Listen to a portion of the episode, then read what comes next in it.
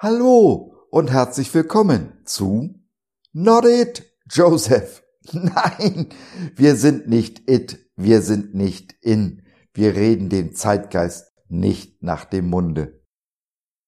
Und ein erfolgreicher Mensch hat mir mal folgenden weisen Rat gegeben. Willst du erfolgreich sein, dann schau, was alle tun.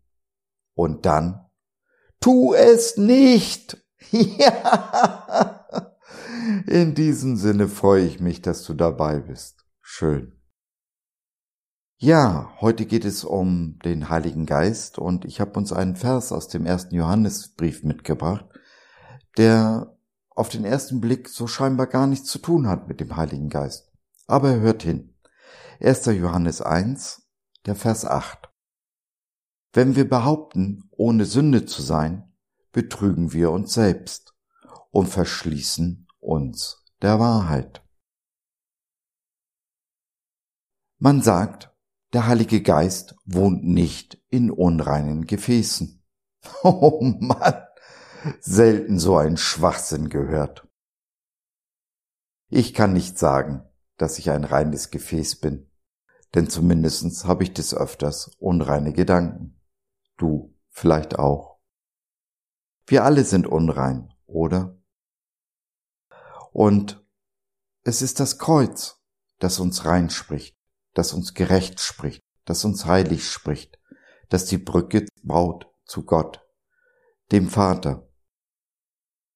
Was aber nicht heißt, dass wir uns immer und unter allen Umständen auch entsprechend benehmen. Nein, wirklich nicht.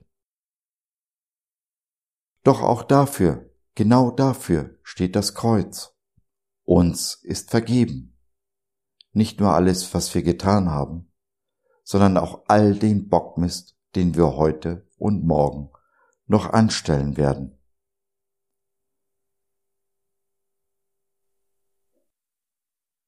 Solange wir diese Wahrheit nicht erkennen, ist es der Heilige Geist, der uns hin zum Kreuz führt, der uns die Wahrheit des Kreuzes erkennen lässt.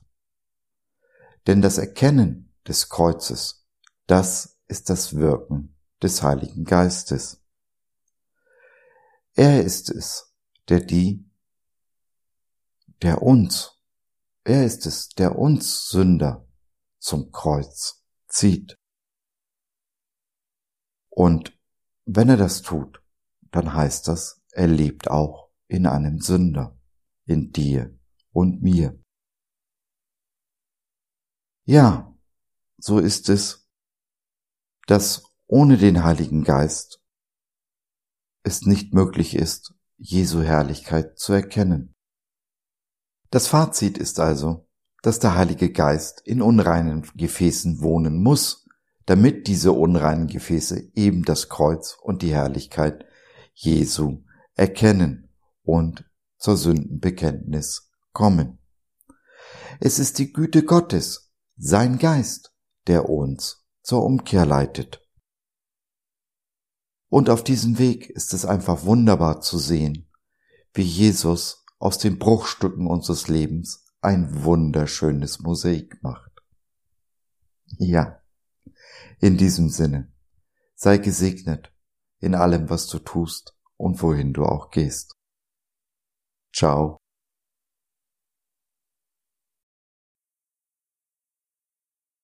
So, das war's für heute. Danke für deine Zeit. Wir freuen uns, dass du dabei warst und hoffen, wir konnten deinen Geist ein wenig anregen. Gerne würden wir von dir hören, mit dir reden, diskutieren und beten. Und gerne würden wir erfahren, wie du die Dinge siehst, wie du sie verstehst. Besuche uns doch im Web, wir freuen uns schon sehr auf dich. www.gott.de BIZ. Bis dahin alles Liebe, dein Josef.